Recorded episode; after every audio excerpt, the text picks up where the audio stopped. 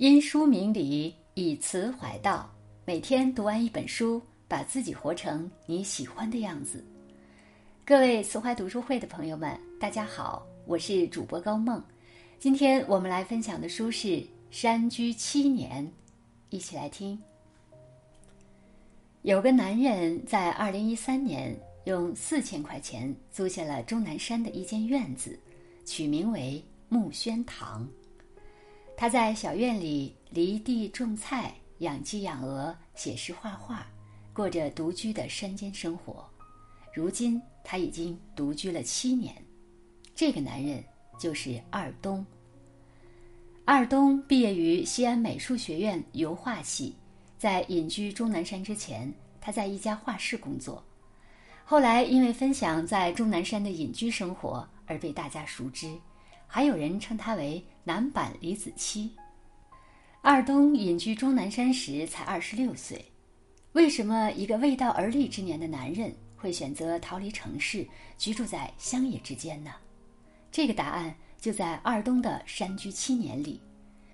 书中，二东捕捉了终南山日常事物的闪光时刻，也记录下山居生活的惬意与思考。现在。我们就一起来看看悠然见南山的生活究竟是什么样的吧。二东在终南山隐居期间，偶尔也会下山游玩。有回他出门的时候还是晴天，等傍晚回来时，小雨就淋湿了地。于是上山时，他的布底鞋就彻底被泥水浸透，走起路来一步一滑，非常狼狈。这一路走得太累了，二东不禁站在云雾里埋怨。这雨下的太讨厌了，非要赶到这个点儿，故意的吧？第二天早上雨停了，起床后，二东蹲在门口清洗昨晚换下来的泥鞋，突然抬头看见门前黄花菜的叶子上水珠饱满，院子里所有的杂草和蔬菜也都是郁郁葱葱、尽兴舒展。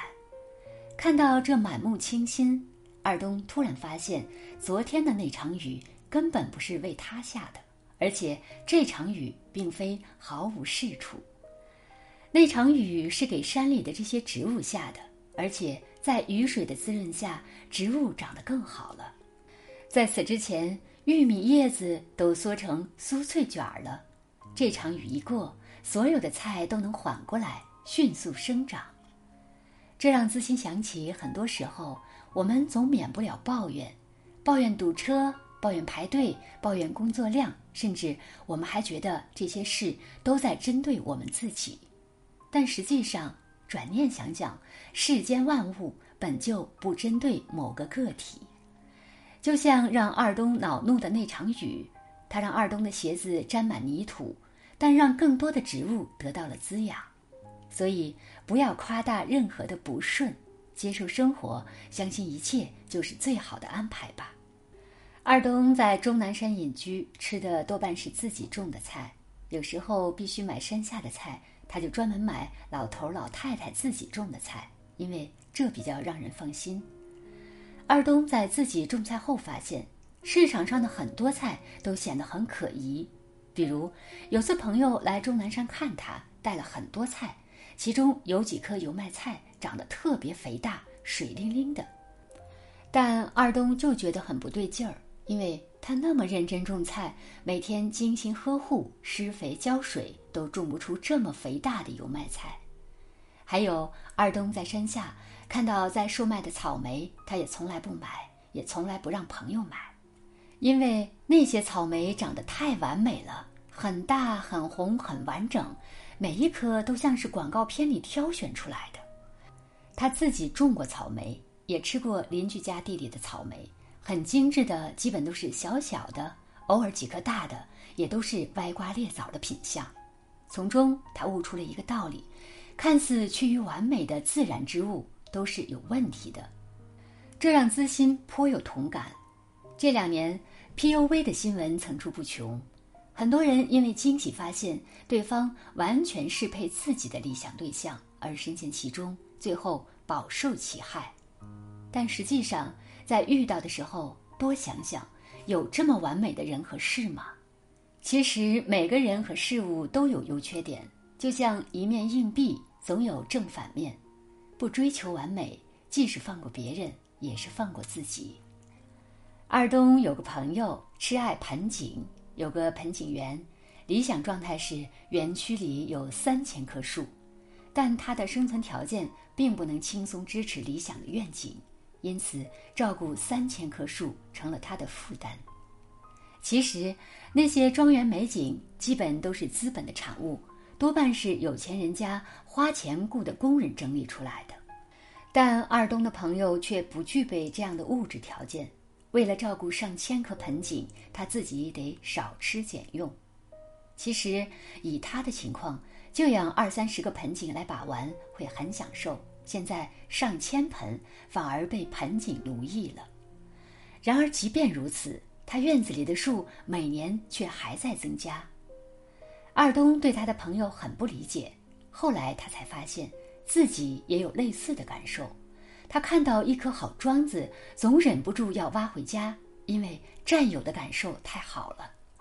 但是，一旦你想要的更多，你就会束缚住自己，因为物欲太消耗精力了。你看，我们身边总有不少人，不管做什么的。处于什么样的阶层，收入多少，似乎每个人都不够踏实。大家居安思危，一直忙碌着，总想着挣更多的钱，才能有更大的安全。那是一种始终无法到达的山顶，无法坐下来心无旁骛地享受风景的操劳感。实际上，我们应该接受生活的平淡，做好断舍离。断舍离并不要求我们要追求极简。只是别让物欲影响了真正核心的需求。资欣也认为，学会不要那么多，也许你会更快乐。有年春节，二东回家过年，爸妈、哥嫂、妹妹还有两个小侄女都在，家里热闹得很，平均每分钟都有人在讲话，声音此起彼伏。后来二东实在忍不了了，就一个人下楼到街上。转了一个多小时才舒缓下来。隐居终南山之后，二东对静的要求很高。为了独处，他会每隔一段时间就跑到更深的山里待几天。那里没有信号，没有电，也没有人烟。但就是在这样的环境下，没有人，没有社交需求，也没有信息干扰的存在，他才可以彻底静下心来思考。资欣觉得。我们所生活的世界太嘈杂了，很多时候我们都得不到完全的安静。就像我们住在城市的一角，打开窗户就是建筑、车流密集的人。即使房子隔音很好，关了窗户完全听不到外面的声音，但在房间里发呆读书的时候，内心有时也得不到完全的宁静。但偶尔找一处民宿，住进乡村。房间窗户外面就是山或者海，这个时候，即便关上窗户、拉上窗帘儿，在里面发呆读书，内心就会很平静，因为后者才是真正的独处。